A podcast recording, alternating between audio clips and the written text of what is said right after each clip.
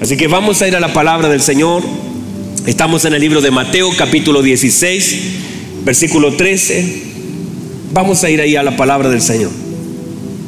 Mire lo que dice la palabra del Señor. Viniendo Jesús a la región de Sarea de, de Filipo, preguntó a sus discípulos diciendo, ¿quién dicen los hombres que es el Hijo del Hombre? Ellos dijeron unos Juan el Bautista, otros Elías, perdón, otros Elías y otros Jeremías o alguno de los profetas. Él les dijo, ¿y vosotros quién decís que soy yo? Respondiendo Simón Pedro dijo, tú eres el Cristo, el Hijo del Dios viviente. Entonces le respondió Jesús, bienaventurado eres Simón, hijo de Jonás, porque no te lo reveló carne ni sangre, sino mi Padre que está en los cielos. Y yo también te digo que tú eres Pedro, y sobre esta roca edificaré mi iglesia, y las puertas del Hades no prevalecerán contra ella. Y a ti te daré las llaves del reino de los cielos. Y todo, diga conmigo, todo. No dice algunas cosas, ¿cómo dice? Todo todo lo que atares en la tierra. Note que el asunto ¿dónde comienza? En la tierra. Dice, todo lo que atares en la tierra será, tendrá repercusión, será atado en los cielos. Y todo, otra vez dice todo, lo que desatares, ¿dónde? En la tierra será desatado en los cielos. Entonces mandó a sus discípulos a que a nadie dijesen que Él era Jesús, el Cristo. Muy bien, tomen asiento por favor. Gracias, amados.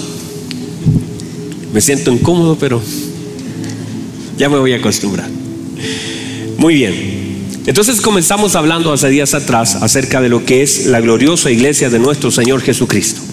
Y dentro de eso hemos comenzado a hablar acerca de lo que es la iglesia, porque cuando nosotros tenemos conceptos equivocados de lo que es la iglesia, entonces vivimos vidas equivocadas. Cuando nosotros no sabemos quiénes somos, viviremos como la gente o lo que la gente cree de lo que somos. Por eso es tan importante la identidad de la iglesia. Cuando una persona no tiene identidad, buscará cómo tendrá una multidentidad. Tomará algo de este, algo de él, algo de ello, algo de acá. Y entonces nos vamos a confundir. Y a veces finalmente la gente no sabe ni quién es. Por ejemplo, cuando hay falta de paternidad, usted sabe que la paternidad te otorga identidad. Y cuando no hay una paternidad muy definida, y cuando digo eso es porque papá se fue de casa, porque papá es ausente, o papá dentro de casa nunca fue una figura trascendente como lo que se espera de un padre para la vida de un hijo. Entonces, todo eso genera falta de identidad. O uno puede tener una identidad muy, eh, muy, muy, muy extraña tomada de diferentes personas. A veces, y muchas personas tienden a ver a alguien que le llama la atención, entonces va para allá. Y luego ve a otra persona que también le llama la atención y mejor voy para acá. o sea, el hecho es que va, va, va admirando a personas y va anulándose a sí mismo y va tomando la forma de otro. Usted va a ver que hay personas que, por ejemplo, aquellas personas que son como fanáticas, fanáticas de un artista, por ejemplo, o, de un futbolista, en realidad anulan su propia vida y quieren vivir la vida de otro. Y los logros del otro hacen como los logros personales. De hecho, mucho pasa eso en el fútbol. Muchos hombres, sus grandes alegrías tienen que ver con el triunfo de un equipo que ni lo conoce que existe que no tiene nada que... Usted se da cuenta que los, algunos hombres, no todos, porque acá no hay ninguno así, ¿verdad? No hay ninguno así, ¿verdad? De hecho, ya hace tiempo atrás la gente me dice, ¿de qué equipo es? Yo digo, ¿cuál va primero? Soy del que vaya primero. Porque como no me gusta perder, ¿para qué voy a ser de un equipo tan malo, verdad?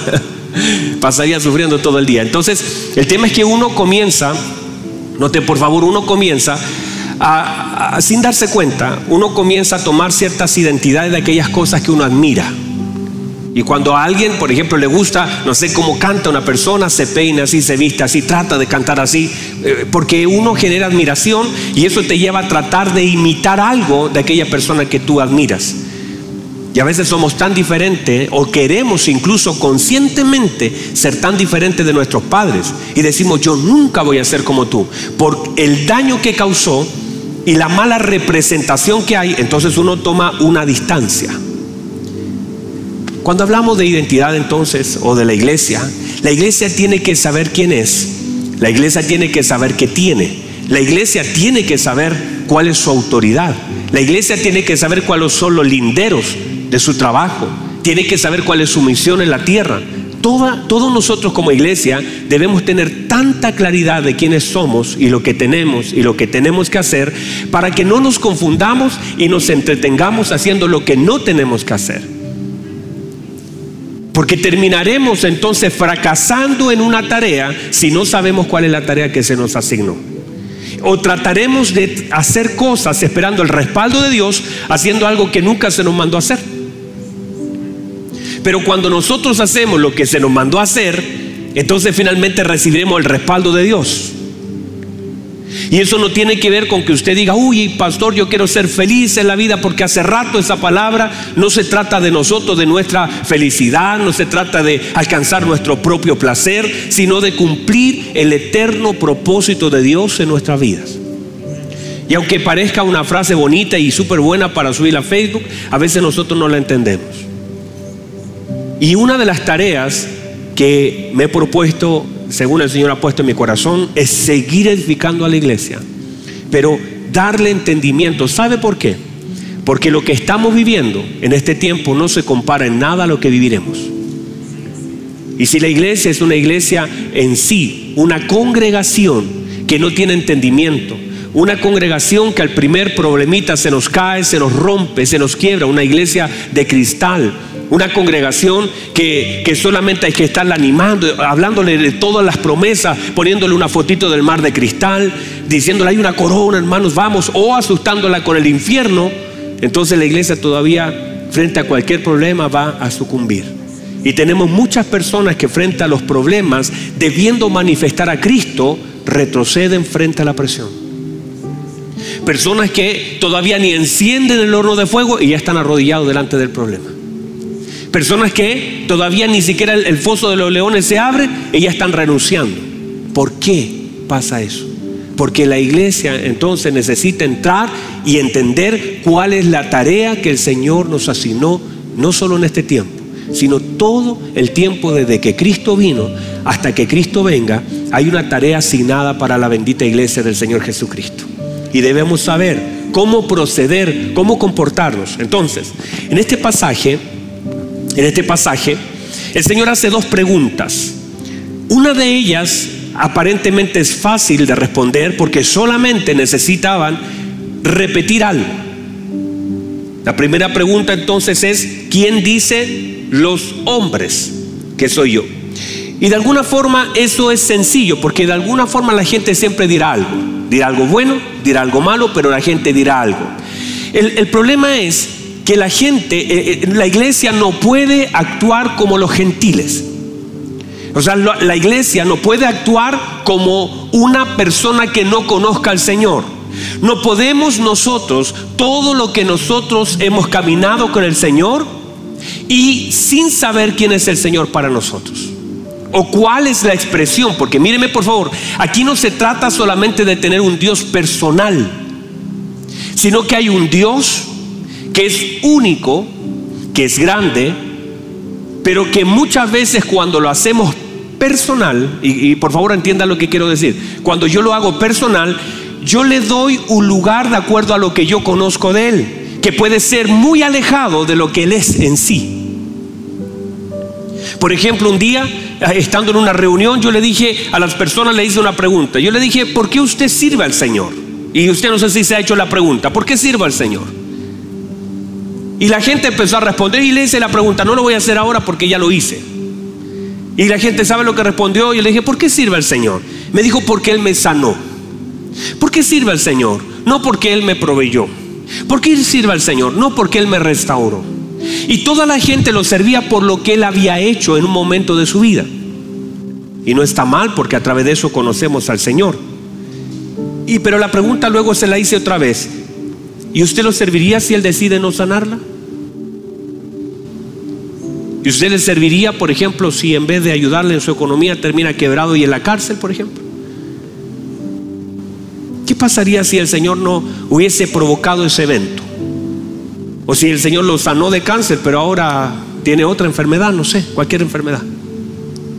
¿Cuál es la razón de por qué lo servimos? ¿Cuál es la fortaleza que nos conecta con el Señor? O sea, es como, es como usted ve a María quebrando el perfume a los pies del Señor por lo que Cristo hizo en su hermano. La pregunta es que, ¿qué pasa si el Señor no lo resucita? ¿Se quebraría igualmente el perfume o no? Eh, le voy a decir esto. El perfume que tenía María siempre lo tuvo. El perfume que María quebró a los pies del Señor siempre lo tuvo. No es que lo fue a comprar cuando Lázaro resucitó, siempre lo tuvo. Pero solamente lo quebró cuando Lázaro fue resucitado a causa de la gratitud. La pregunta es, ¿cuántas oportunidades tuvo para quebrar el perfume y no lo hizo? No sé si me entienden. Porque a veces solamente son eventos en nuestra vida los que nos conectan con el Señor. Porque a veces solamente lo que provoca mi servicio al Señor es lo que Él ha hecho en mí en un tiempo sobre mi vida. O sea, Lázaro resucitó pero después volvió a morir. No importa qué tan potente fue ese evento, volvió a morir. La hija de Jairo volvió a morir. Tabita volvió. O sea, entendamos que por eso es tan importante que nosotros podamos no hacer solamente del Dios un Dios como personal. No sé si me explico. O sea, como Dios para mí es esto. No, no debería ser eso. ¿Quién es Dios?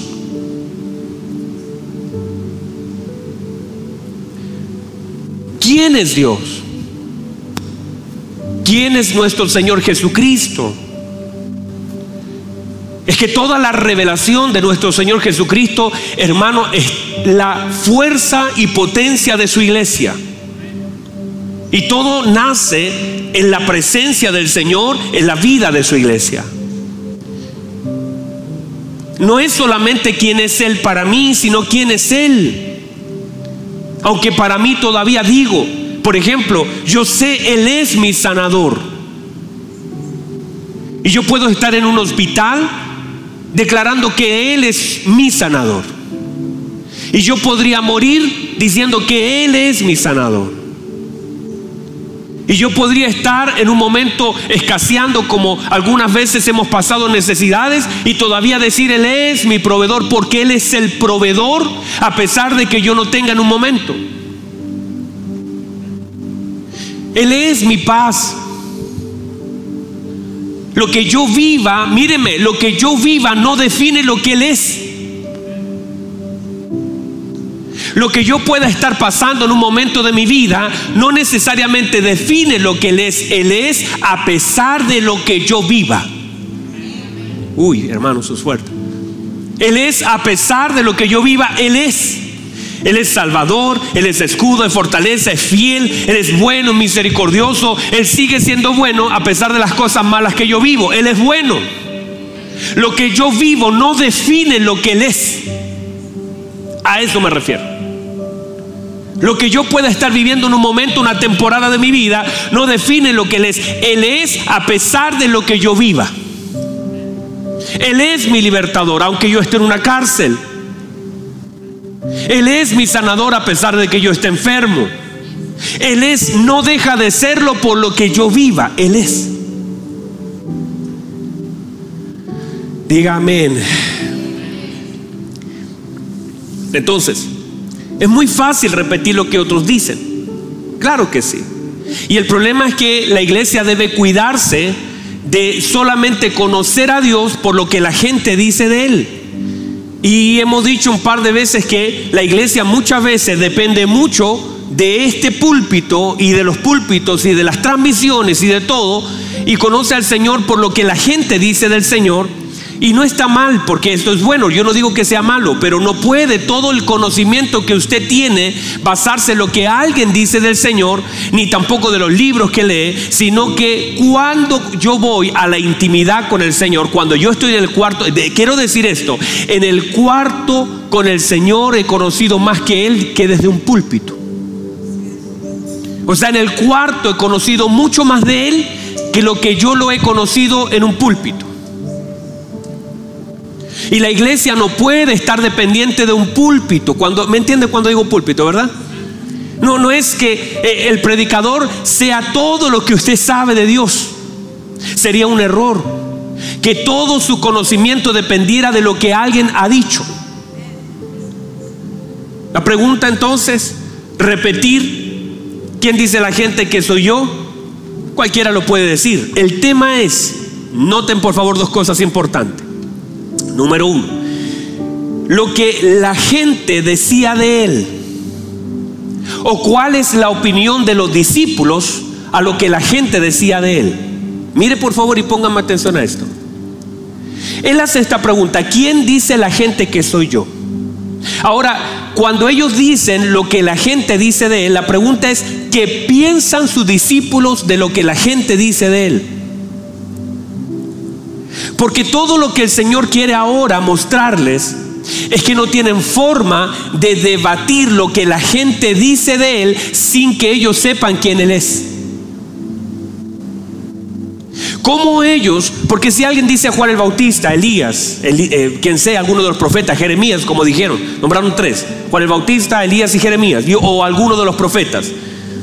El problema es ¿Qué dicen los discípulos frente a lo que la gente dice si ellos mismos no tienen claro quién es el Señor? ¿Cómo puedes debatir algo sin saber quién es Él?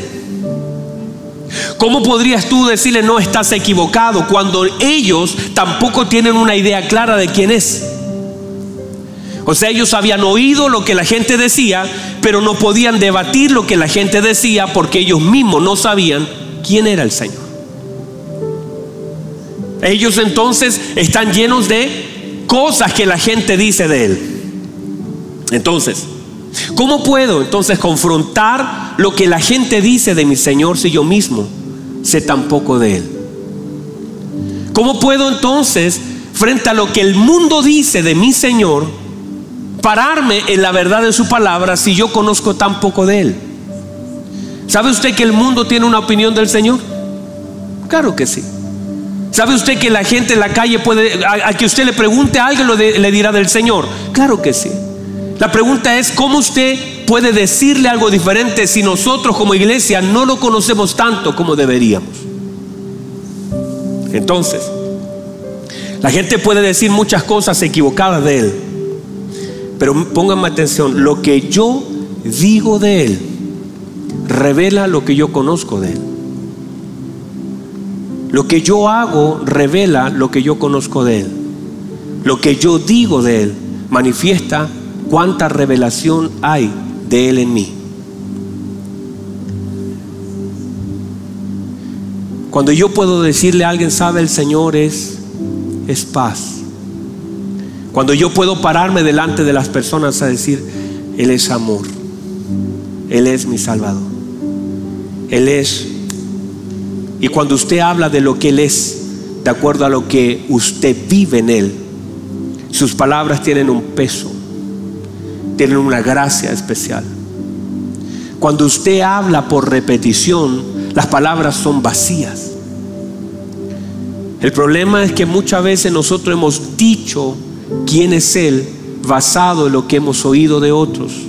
Pero cuando tú dices quién es Él basado en lo que Él ha hecho en ti y en lo que tú conoces de Él, tus palabras tienen un peso. Y te puedes parar delante de alguien, mirarlo a los ojos y decirle, yo, yo sé en quién he creído. Yo conozco al Señor. Sé que Él me ama. Y tú puedes mirar a la gente, pero directamente a los ojos y con una cosa, porque es el peso de su conocimiento se nota en nuestras palabras. Otra vez, el peso del conocimiento del Señor en nuestra vida se nota en lo que decimos, cómo lo decimos. Por eso cuando tú hablas con convicción y cuando tú hablas no solamente con pasión, porque tú puedes estar apasionado de todas las cosas, pero cuando hay una convicción del Espíritu Santo en tu vida, hay una verdad activa en tu vida. Del otro lado, la gente, hermanos, es que, como dijo aquel gobernador, por poco me persuades. Es que hay una verdad que está tan metida en ti que se imparte en la vida de otro, porque hay una convicción de lo que Él es. Y la iglesia tiene que estar tan empapada de lo que Él es, tan metida en las profundidades de la riqueza de Cristo, que cuando tú hablas con alguien, eso esa porción de Cristo que tenemos, esa verdad de Cristo que tenemos, no solamente la decimos, sino también la vivimos. Y la vivimos y se nota en la forma en cómo actuamos, las cosas que dejamos de hacer. O sea, la obra de Cristo en mi vida no solamente se manifiesta en lo que digo, sino en lo que hago y aún en lo que dejo de hacer. Ah, no, es que los cristianos dejan, eh, eh, tú eres cristiano porque no tomas. No, no, no es que, eh, es que es no solamente lo que dejo de hacer, no es que lo dejé porque era malo, es que hay una cosa en mí que ya no lo necesito, antes lo necesité porque estaba tan vacío que necesitaba llenar este vacío con el licor, me hacía sentir bien, me sacaba de los problemas, la droga y todo. Ahora mi cuerpo no lo necesita porque ahora la plenitud de Cristo está en mí y lo que antes llenaba ese vacío ya no lo necesito más. No es que esté luchando contra eso es que mi cuerpo ya no lo necesita porque la plenitud de Cristo está en mí y cuando Cristo está en mí ya no necesito nada externo que venga a sacarme, que venga a tratar de distorsionar la realidad. Ya no necesito una pastilla para dormir, ya no necesito una droga para salirme de la realidad, sino que ahora Cristo es todo. Ahora pongo mi cabeza en la almohada y estoy en paz con el Señor y siento una paz, una tranquilidad, una felicidad que no la puedo explicar, pero la puedo vivir y la puedo disfrutar. Es difícil pero la siento acá dentro de mí. Ya no voy a la iglesia porque me obligan. Hay una pasión. Yo me alegré con los que me decían a la casa de Jehová iremos, porque hay una pasión dentro de mí. Hablo de Cristo no porque me obligan, no porque tenga la obligación de hacerlo, sino porque tengo la necesidad de hacerlo por causa de la obra de Cristo en mi vida. Es una cosa de la obra de Cristo en la vida del creyente que te lleva a hacer cosas que antes las hacías. De hecho, a mí, hermanos, a, mis 12 años, cuando salíamos a, predicar, yo salía con mi guitarra, salía con mi banjo, salía con la acordeón a la calle. Hermano, yo todo avergonzado, estaba ahí, mis compañeros estaban ahí con los que jugaba la pelota ahí y me decían, hermano, a ver, le toca predicar. Y yo, hermano, lo que menos quería era predicar en esa calle porque estaban mis amigos, yo sabía que eran medio burlones y yo decía, ¿qué voy a hacer aquí? De tal manera, amó Dios al mundo, que trataba de que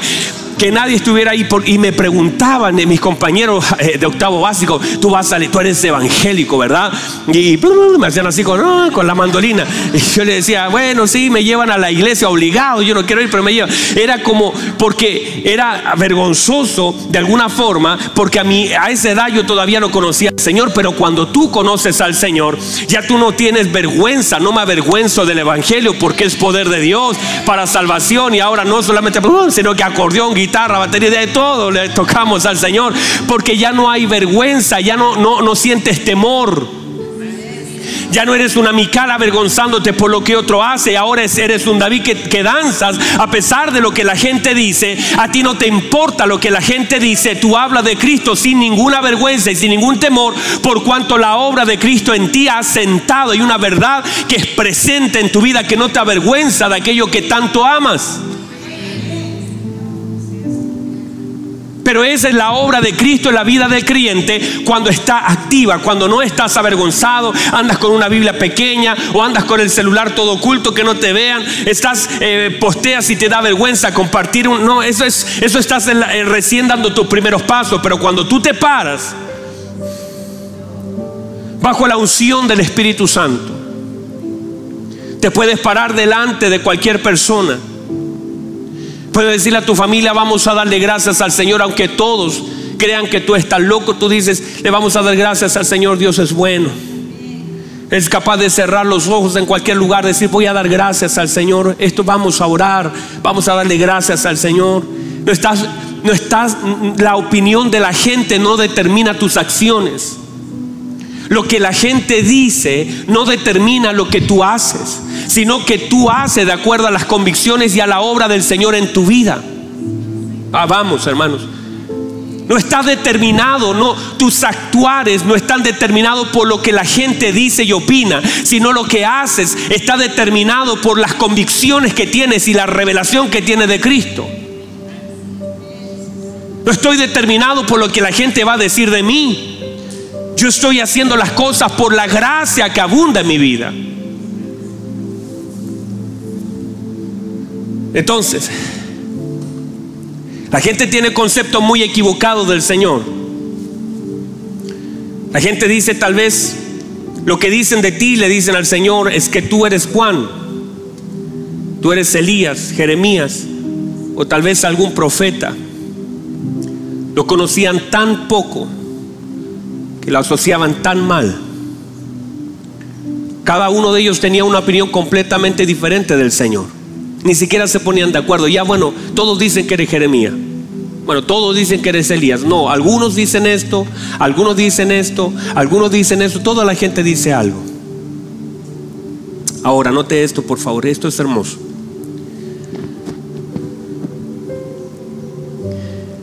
Piensen en esto. Sáquelo de lo que estoy hablando y piensen en esto. Qué honor para Jeremías. Qué honor para Elías. Qué honor para Juan. Qué honor para los profetas. Que de pronto alguien le diga al Señor, no, es que algunos dicen que eres Elías y Elías, uy, santo, lo están confundiendo conmigo. O que de pronto digan, no, tú eres Jeremías y Jeremías lleno del aire, hoy conmigo lo están asociando conmigo. Es como es como que algo de Cristo estaba en Jeremías y algo de Jeremías estaba en Cristo. Yo creo que si Jeremías o algunos de los profetas mencionados estaban ahí en el seno de Abraham, paraíso, qué sé yo, estaban, uy, qué gran honor, qué tremendo privilegio. Que la gente diga que Él soy yo. Tremendo. ¿No, ¿No les parece tremendo? Que algo que ellos allá atrás, por una gracia del Señor, hayan tenido algo de Él. Y que ahora ellos sean asociados con Él. Tremendo, hermanos que de pronto alguien, y, no sé si a usted le pasa, que de pronto alguien te dice, tú eres cristiano. No porque llevaba la polera CFC, no porque usaba la mascarilla CFC, no porque te vieron con una guitarra, sino que hay una cosa mayor que esa que algún compañero mientras todos están riéndose, contando malos chistes, tú estás orando, leyendo la Biblia y alguien se acerca y dice, tú eres cristiano, ¿verdad? Y que te asocien con Cristo. Que tú tendrías que haber reaccionado mal frente a todo y dijiste, no, yo quiero darle gracias a todos mis compañeros. Y que de pronto algo de Cristo se ve en ti y que te digan, eres cristiano, algo de Cristo hay en ti. Uy, hermanos, qué tremendo. Que de pronto alguien diga, sabe, yo no, no, lo sé explicar, pero usted es como diferente. Y de pronto tú le digas, sí, lo que pasa es que yo, yo sirvo al Señor.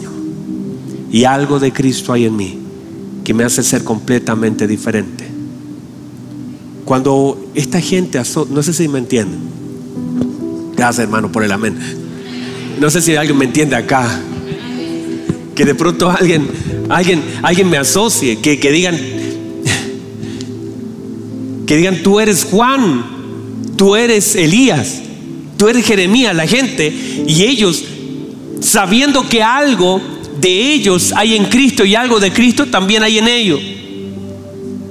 Entonces la iglesia, míreme por favor, la iglesia de Cristo debe tener a Cristo. Y aunque parezca raro lo que estoy diciendo, no es tan raro. La iglesia de Cristo debe tener a Cristo. Usted puede, usted puede nadar en el mar y no haber nada del mar en usted. Usted puede estar en un mar sumergido y no tener nada del mar en usted. Usted puede estar en el mar, pero el mar no puede estar en usted. El problema es que a veces nosotros estamos en Cristo, pero hay poco de Cristo en nosotros. Nosotros estamos en Cristo porque estamos en Cristo. La Biblia dice que estamos en Cristo. Pero una cosa es estar en Cristo y otra cosa es que Cristo esté en nosotros. Y parece que es lo mismo, pero no lo es. La iglesia del Señor Jesucristo debe contener a Cristo. Míreme, debe pensar como Cristo, debe hablar como Cristo, debe sentir como Cristo, debe tener el espíritu de Cristo. La iglesia del Señor Jesucristo debe operar como Cristo operó. La iglesia del Señor Jesucristo porque no puede ser el cuerpo diferente a la cabeza. No podemos ser diferente a Él. La iglesia de Cristo debe pensar como Cristo, debe hablar como Cristo, debe comportarse como Cristo, debe reaccionar como Cristo, debe hablar, debe pensar, debe mirar, debe oír, debe discernir, debe hacer lo que Cristo hizo. La iglesia también lo debe hacer porque la iglesia de Cristo contiene a Cristo y vive en Cristo.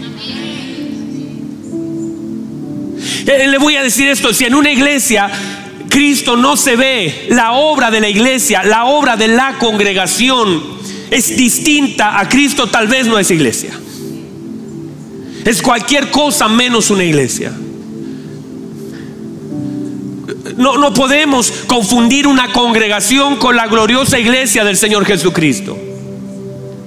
Hay muchas congregaciones y, y yo no quiero decir, ni siquiera estoy haciendo una comparación con esta.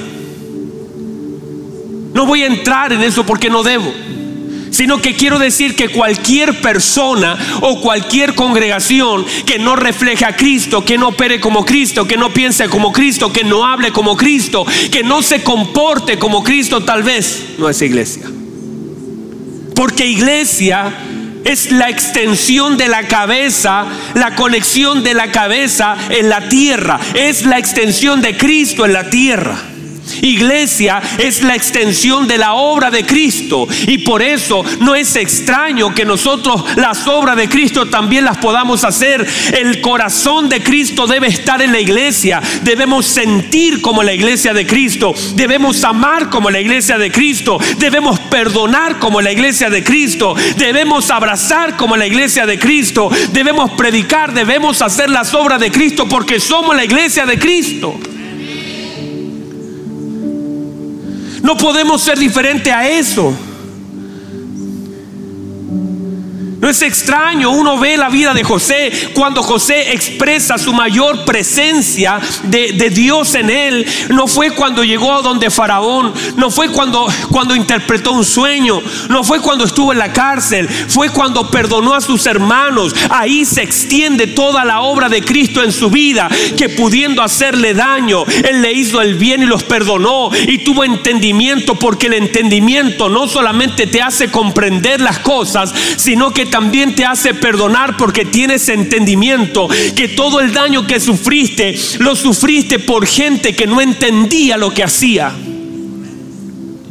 Y ellos, eh, eh, eh, José les dice, saben, tenía lágrimas en sus ojos, dolor en su corazón. Por más de 20 años había sido separado de su padre, de su hermano Benjamín. Y dice, ahora entiendo que en realidad ustedes me empujaron, pero sin darse cuenta me empujaron para cumplir el propósito de Dios. Y yo he sido traído por Dios a este lugar para preservar la vida. El Señor me trajo, quizás pasé mil cosas, pero estoy aquí para preservar la vida. Ustedes querían hacerme un mal, pero fueron usados aún por Dios para venir a este lugar, porque para preservación Dios me trajo a este lugar. Y debes entender que a veces de tanto empujar te ponen en un lugar donde tú no quieres estar, pero donde Dios te quiere tener, porque en ese lugar Dios te va a usar. Y cuando tomas entendimiento que la gente de pronto puede empujarte, pero no pueden empujarte a menos que Dios permita que te empujen. Y a veces lo único que hacen al empujarte es ponerte en el lugar donde Dios te quiere tener. Aunque tú sientes que te están empujando a un lugar malo,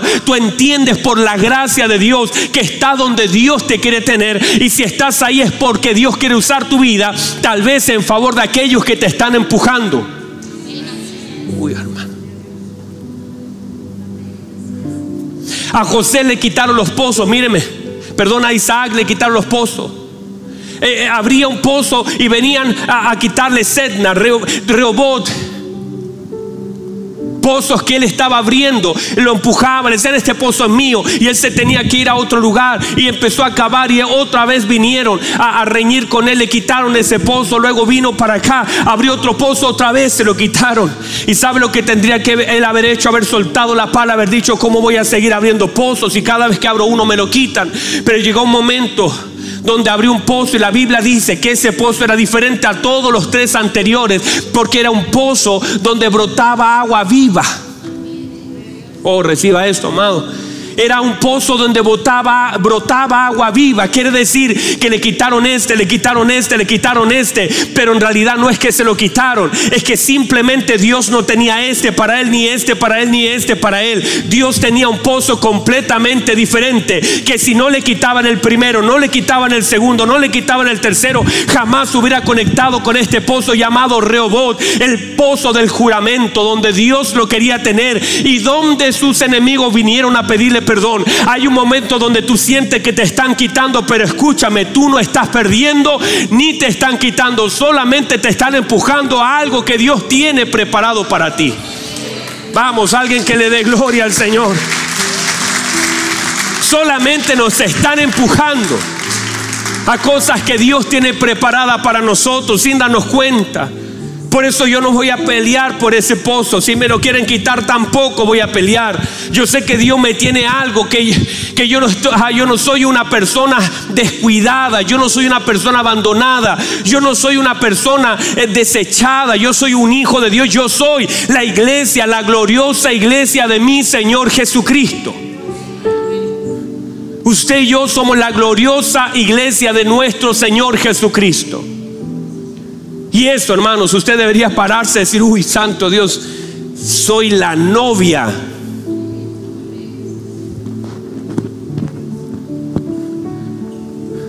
Y cuando uno entiende quién es, entonces uno camina como lo que es. Cuando uno entiende quién es, uno habla como quién es. Cuando uno entiende quién es, uno vive como quien es. Entonces el problema es cuando oímos oraciones o caminamos o nos conducimos y muchas veces tenemos trastocado los conceptos que deberían gobernar nuestra vida es porque no sabemos quiénes somos. Pero cuando sabemos quiénes somos, hermano, se viste, se, ay, soy la iglesia del Señor. Ay, qué hermoso. Señor, cuida de mí. Y te paras no con temor caminando como quien es una persona abandonada, sino con la seguridad de lo que eres en Cristo, no con arrogancia, sino con entendimiento, no con temor, sino con valor. Te paras sabiendo que eres la gloriosa iglesia del Señor Jesucristo. No te paras con miedo, te paras en la autoridad de su palabra. Caminas en la verdad de ella miras y no miras con temor lo que ha de venir. Las noticias no causan en ti un efecto porque tú no dependes de lo que los economistas digan o, de lo que diga el Banco Central o el Banco Mundial. Tú no dependes de eso. No, el otro año viene crisis y dices, ay, bueno, Señor que me proveyó, no me proveyó porque la economía estaba buena, me proveyó porque soy la gloriosa iglesia del Señor Jesucristo. Y lo que ha de suceder, el Señor me guardará en abundancia y el Señor me guardará en crisis, porque soy la iglesia del Señor. te paras en la verdad de la palabra.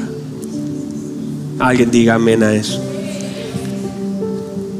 Entonces, me quedan tres minutos. En este pasaje entonces se habla de, están acá todos, están muy aburridos. Está muy mal mi micrófono. Mire, el micrófono es bueno, el, problema es el, el sonidista es malo. Gracias, Danielito. En este pasaje se nos habla quién es Él y quién es la gloriosa iglesia. Déjenme cerrar con estos minutos que me quedan. La iglesia de Cristo, y ahí estoy centrado. ¿Lo puede recibir, hermanos? La iglesia de nuestro Señor Jesucristo, que es usted y soy yo, tiene su fuerza, su nacimiento y opera desde el conocimiento y la revelación de quién es Cristo. Todo su nacimiento, cuando se nombra yo edificaré mi iglesia, sale desde la revelación de Cristo. La revelación de Cristo aparece, la iglesia aparece. Porque todo el fundamento de la iglesia y su fuerza y su nacimiento y la roca que sostiene la iglesia es la gloriosa revelación de que Jesucristo es el Señor. O sea, todo lo que es la fuerza, el entendimiento, la operación, la resistencia de la iglesia está basada en el pleno conocimiento y revelación de Cristo. Por eso Pablo, míreme, por eso Pablo, cuando está orando, la oración de Pablo en Efesios capítulo 1, versículo 15, dice que él ora delante de Dios para que el Padre os dé espíritu. ¿Lo pusieron? Por esta causa también yo habiendo oído de vuestra fe en el Señor Jesús y de vuestro amor para con todos los santos, no ceso de dar gracias por vosotros, haciendo memoria de vosotros en mis oraciones. Para que el Dios de nuestro Señor Jesucristo, el Padre de gloria, os dé espíritu de sabiduría. ¿Qué, está pidiendo Él? ¿Qué, ¿Qué está diciendo que la iglesia debe tener? Espíritu de sabiduría. ¿Y qué más? Y, vuelve atrás hermano, no te me adelantes. Y de revelación en el conocimiento de Él la revelación en el conocimiento de Él. Ahora sí, adelante, mi hermano. Alumbrando los ojos de vuestro entendimiento para que sepáis cuál es la esperanza a la que Él os ha llamado y cuáles son las riquezas de la gloria de su herencia. ¿Dónde? En los santos. Quiere decir que lo primero que hace Él es orar. ¿Para qué? Para que el Padre os dé espíritu de sabiduría. Míreme por favor. Porque solamente la revelación de nuestro Señor Jesucristo puede ser contenida en la sabiduría que el Padre nos da. Todo lo que es la revelación de Cristo no puede ser contenida en la mente de los hombres, porque la mente del hombre rechaza a Dios. Por eso tiene que haber un contenedor mayor. Y lo que dice el apóstol Pablo, el que él está orando, ¿para qué? Para que la iglesia tenga un espíritu de sabiduría, que es la sabiduría, es un contenedor que contiene el entendimiento, que contiene el juicio, que contiene la inteligencia, que contiene todo, todo lo que es, todo el entendimiento del hombre es contenido en la sabiduría, la operación de la sabiduría. Lo que está diciendo, yo estoy orando para que el Señor os dé sabiduría. Una vez tenida la sabiduría, la sabiduría es el contenedor que puede contener toda la revelación de Cristo de lo que necesitamos para poder operar. No se puede tener revelación de Cristo sin primero tener la sabiduría para contener esa revelación. Entonces, voy a cerrar. La iglesia, pónganse pie, por favor, para que crean que voy a terminar. Entonces, la iglesia del Señor Jesucristo tiene toda la fuerza, tiene toda la fuerza. Me miro porque bajé un escalón. Oren por Destri, por favor. La iglesia del Señor Jesucristo, míreme, por favor toda la fuerza de la iglesia, la fuerza que Dios nos ha dado como, como iglesia, radica absolutamente en cuánta revelación la iglesia tenga de Cristo. A mayor revelación, mayor entendimiento. Por eso usted y yo, la fuerza que usted tenga no es de cuántas canciones se sepa, sino de cuánta revelación de Cristo hay en usted. Y en la medida que la iglesia se vaya llenando de Cristo, la iglesia va tomando entendimiento y fortaleza para vivir, para resistir y para operar.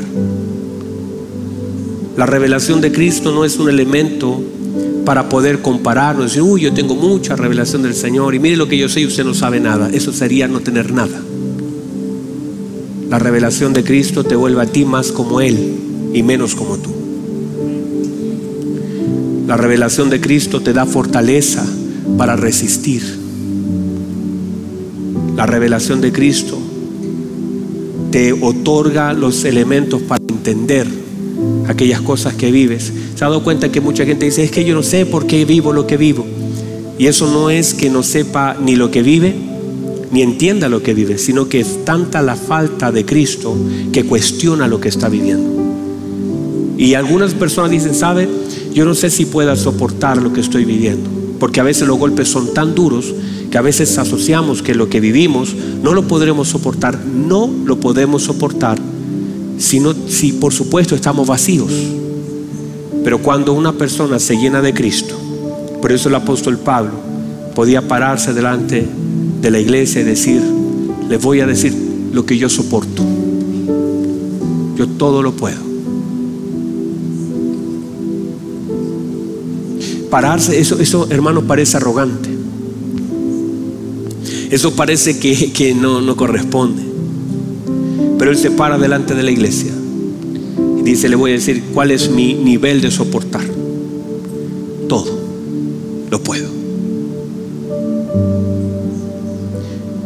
Y eso parece que uno dice, ¿en serio? ¿Puede soportar, por ejemplo, la pérdida de un ser querido? Sí, lo puedo. ¿Puede soportar la traición? Sí. ¿Puede soportar la enfermedad? ¿Puedes soportar el abandono? Claro, Dema me abandonó. Todos me dejaron. ¿Puedes soportar la traición?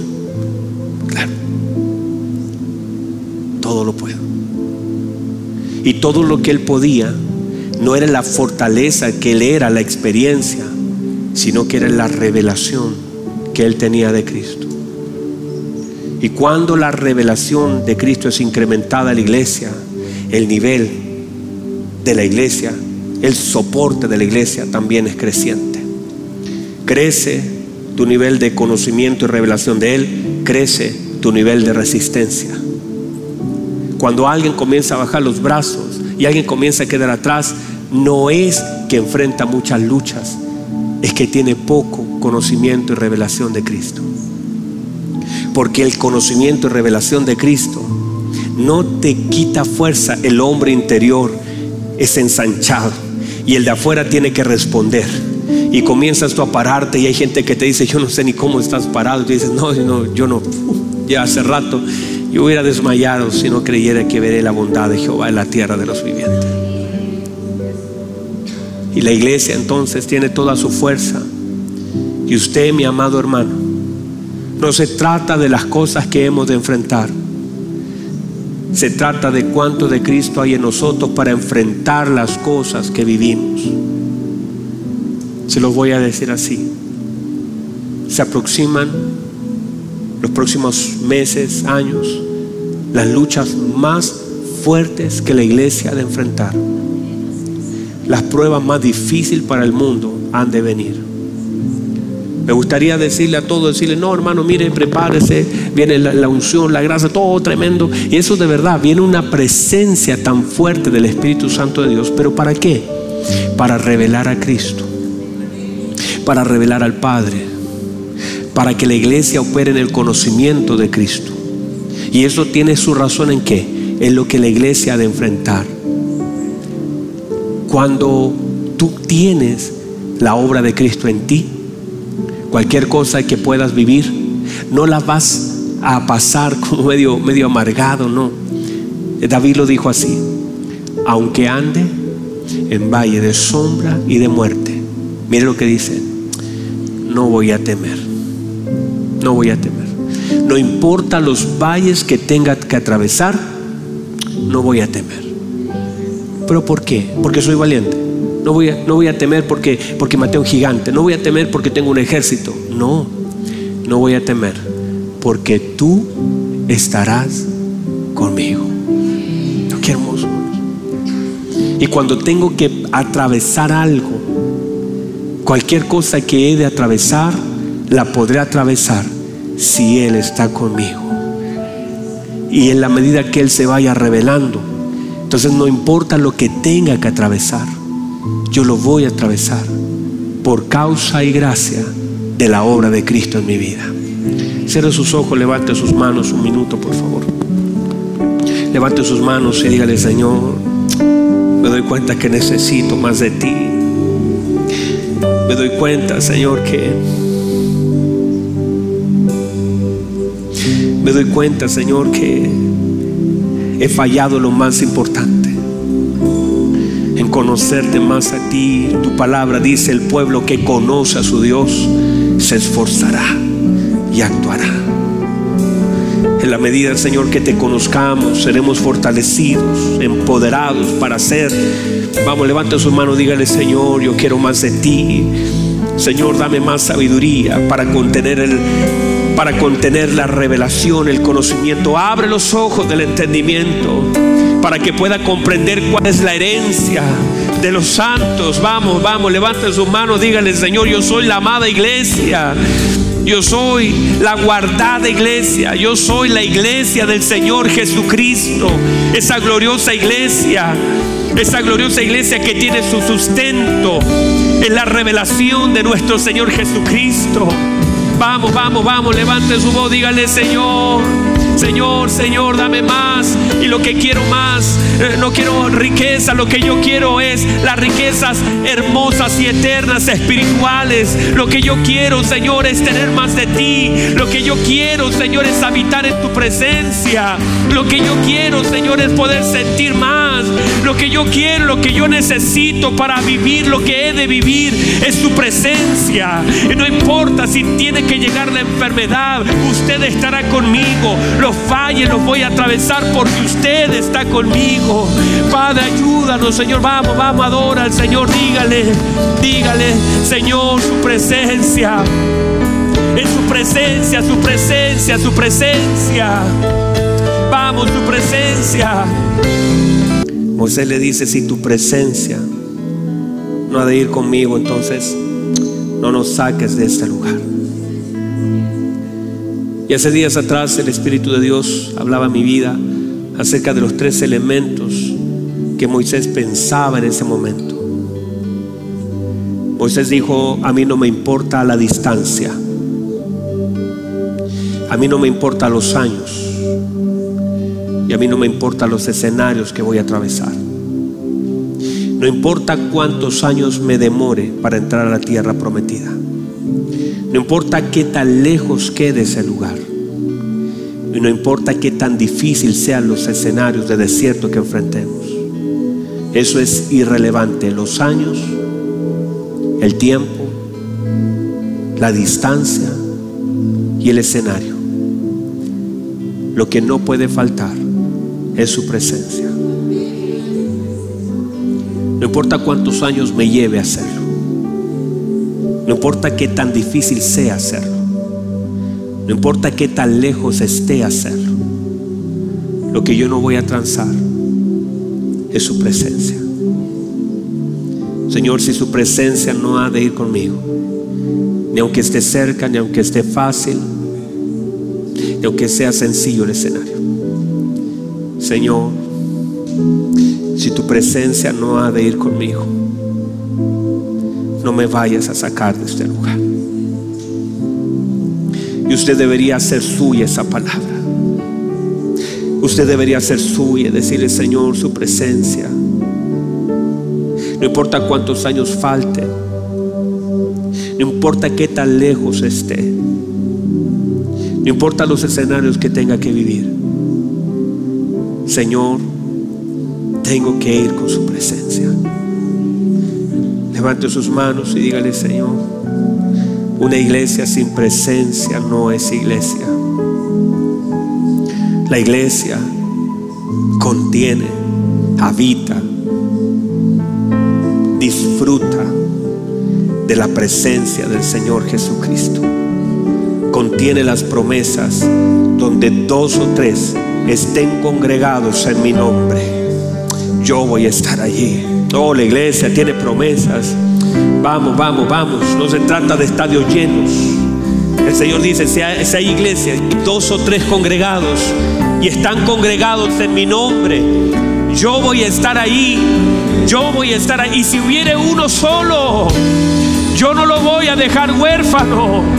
Usted y yo hemos sido ese que ha estado solo. Y el Señor dice, yo no te he dejado huérfano. Yo no te he dejado huérfano, he estado solo. Has sentido distante, has sentido, pero has sentido porque eres iglesia. Y la iglesia no está desamparada. La iglesia no es una viuda desamparada, es una novia expectante, cuidada, atendida, amada. Vamos, reciba eso, reciba eso y dele gloria, dele alabanza. Levante su brazo, dígale Señor, oh Dios, su presencia, su presencia, su presencia. Oh Dios, si su presencia está conmigo, ¿qué importan los años? ¿Qué importa la distancia? ¿Qué importan los escenarios? Vamos, dígale.